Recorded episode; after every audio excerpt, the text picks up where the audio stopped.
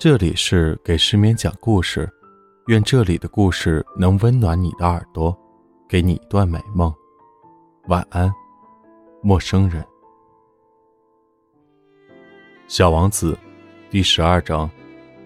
小王子所访问的下一个星球上住着一个酒鬼，访问时间非常短，可是他却使小王子非常忧伤。你在干什么？小王子问酒鬼。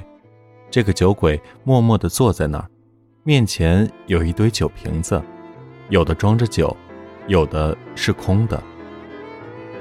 我喝酒。他阴沉忧郁地回答道。你为什么喝酒？小王子问道。为了忘却。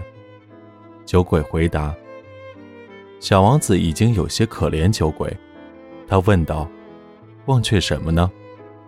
酒鬼垂下脑袋，坦白道：“为了忘却我的羞愧。”你羞愧什么呢？小王子很想救助他。我羞愧我喝酒。酒鬼说完以后，就再也不开口了。小王子迷惑不解地离开了。在旅途中，他自言自语地说道：“这些大人，确实真叫怪。”